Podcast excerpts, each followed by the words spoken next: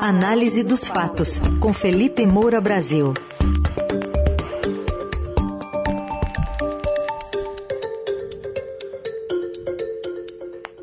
Hoje em destaque duas ações do governo Bolsonaro com o mesmo objetivo, a reeleição. Uma ameaça de tirar cargos do Partido União Brasil e uma turbinada na verba de propaganda. Oi, Felipe, bom dia. Salve, salve, Ryzen, Carol, equipe da Eldorado FM, melhores ouvintes, vamos com tudo. Vamos lá, bom dia. Falar então sobre essa é, forcinha que está dando né, o governo Planalto para que a terceira via se espatife aí, já não está muito unida. E agora o presidente está dando motivos para ela continuar mais desunida ainda. Exatamente, Carol. Então você tem essas notícias aí que eu estou tentando concatenar aqui para fazer esse comentário de hoje no próprio Estadão, mostrando o objetivo do governo Bolsonaro de sabotar a terceira via e o medo daquilo que eu estava comentando ontem, que é uma chapa é, da União Brasil que tem a maior fatia é, tanto de fundos públicos, fundo eleitoral, fundo partidário, quanto de tempo de TV. E ainda tem o Sérgio Moro lá dentro, embora escanteado por aquelas razões que eu já apontei aqui várias vezes, o ACM Neto com o pé no lulismo, Ronaldo Caiado com o pé é, no bolsonarismo, mas é o Moro o líder da terceira via em intenção de voto, pelo menos até outro dia, quando constava nas pesquisas como pré-candidato. Então existe o medo do Moro, existe o medo da União Brasil formar também uma coligação com MDB, PSDB e Cidadania, eventualmente com outros candidatos, com Simone Tebet, o próprio Luciano Bivar, é, e fazer frente ao Jair Bolsonaro, que eventualmente pode ter um desgaste, algum fato novo, escândalo, inflação subindo, a gente falou aqui do preço dos alimentos, dos combustíveis. Então, com essa estrutura e com essa capilaridade, é, você causa um certo temor. E aí o Planalto começa a reagir fazendo é, muito próximo daquilo que foi uma expressão cunhada pela Dilma Rousseff, é, uma expressão célebre que vai entrar para a história e da política, já entrou, é, que é de fazer o diabo na hora da eleição. O Jair Bolsonaro faz também o diabo na hora da, da, da eleição, embora criticasse isso quando era o PT no poder.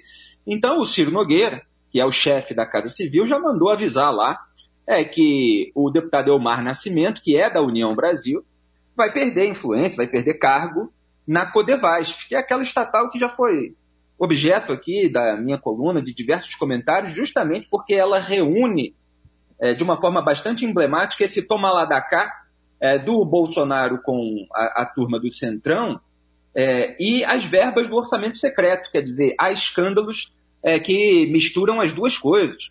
É, você teve, por exemplo, é, o recebimento de 3 bilhões de reais é, em emendas, sem que a estatal conseguisse provar o valor das obras. Você teve aquele, aquele caso também da, da empreiteira de fachada, a oposição chegou a cobrar apuração, então licitação ali com uma empresa de fachada para fingir é, que havia uma concorrência, quando na verdade não havia. É, você tem uma série de questões é, que mostram como essa estatal é usada para interesses privados, para interesses financeiros, interesses políticos, outros que não é, o interesse público, né? Você fornecer serviços melhores aí é, para, para a sociedade. Então você tem ali essa ameaça é, de que deputados que comandam é, esse esse reduto, né, vamos dizer assim, eu me lembrei de algumas palavras mais fortes aqui de esquemas de corrupção antigo, mas vamos ficar aí nesse reduto que é usado para escoamento de verba. É, então, o, o, Elmar Nascimento, como mostra ali a reportagem do Estadão, ele tem um indicar, ele controla a companhia, que é considerada estatal do Centrão, e já foi avisado que perderá influência. Aí está lá dizendo que o Marcelo Moreira Pinto é o indicado do Elmar Nascimento para a presidência da Codevasf, que ganhou orçamento secreto e, em troca de apoio político do governo, toda, toda essa é, esse mecanismo que eu venho descrevendo aqui. E ele chegou a indicar o irmão, o Elmo Nascimento, para a superintendência de Juazeiro, na Bahia, e hoje o cargo é de outro aliado, José Anselmo Moreira Bispo. Olha só como tem toma lá da cá de cargos o tempo todo. É, e tem lá a superintendência de Bom Jesus da Lapa, é do correligionário Arthur Maia, também da Bahia, que apadrinhou Harley Xavier Nascimento, e o Maia acaba de ser eleito presidente da CCJ da Câmara, substituindo a bolsonarista Bia Kicis. Quer dizer, é instrumento do toma lá da cá. Outro dia, para dar aqui um sentido mais amplo é, e histórico ao que está acontecendo no país, eu abri uma caixinha de perguntas no Instagram e aí veio um comentário assim de uma pessoa que ainda estava sem entender como a terceira via toda não se une para o bem maior do Brasil, né?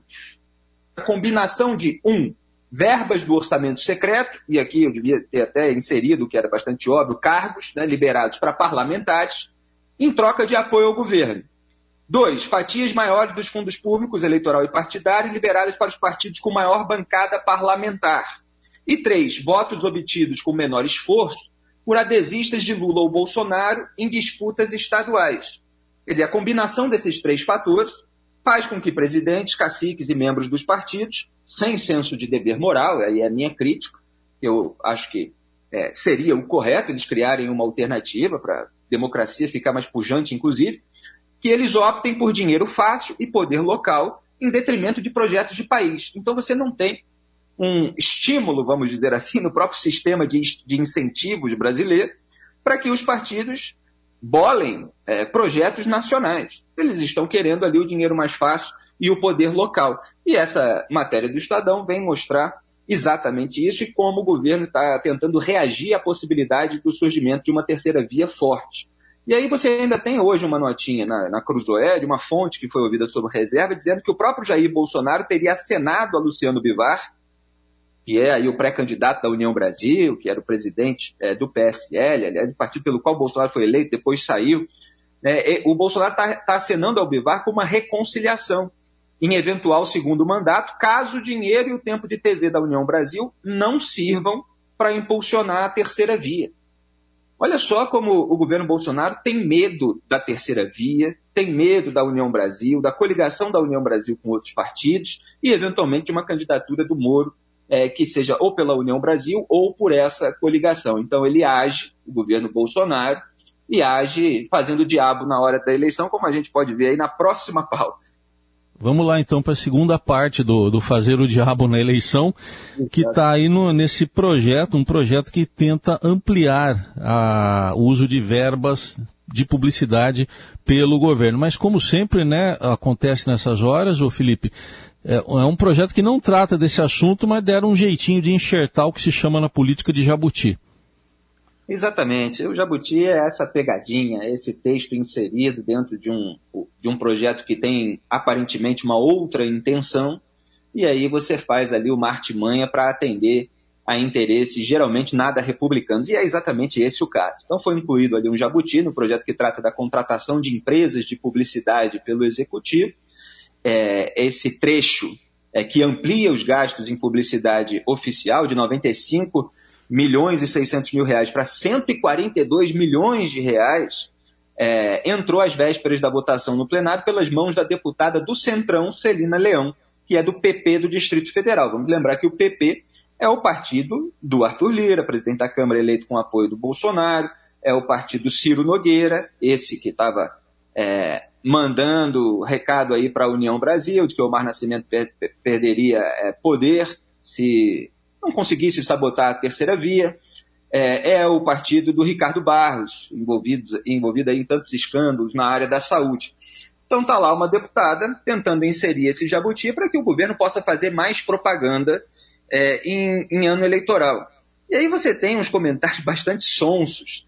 É, por exemplo, no Senado está lá um trecho da matéria dizendo que a oposição apresentou emenda estabelecendo que a regra de aumento é, de gasto é, com publicidade só pode valer a partir de 2023. Só que essa emenda foi rejeitada pelo governista, pelo é, líder do governo Bolsonaro no Congresso, Eduardo Gomes, sob a alegação de que o projeto não trata exclusivamente é, sobre a lei eleitoral e os gastos com publicidade não dispõem sobre o processo eleitoral em si.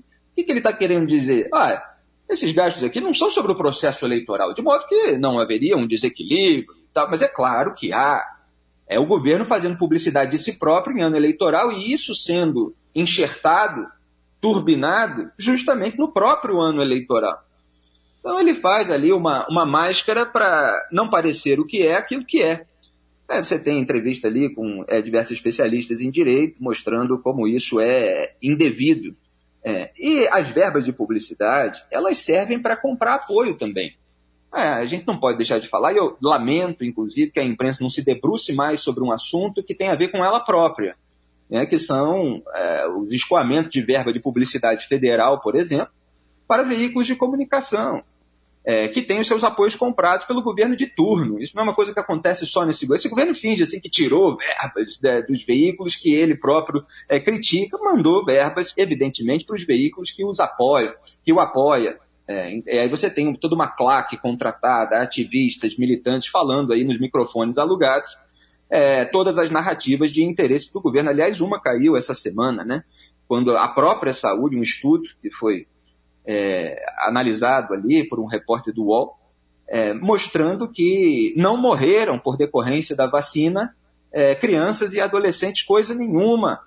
O próprio boletim epidemiológico do Ministério da Saúde apontou isso, e você tinha uma claque microfonada em veículos que recebem grana de publicidade federal do governo, mentindo para a população, desinformando um caso de saúde gravíssimo.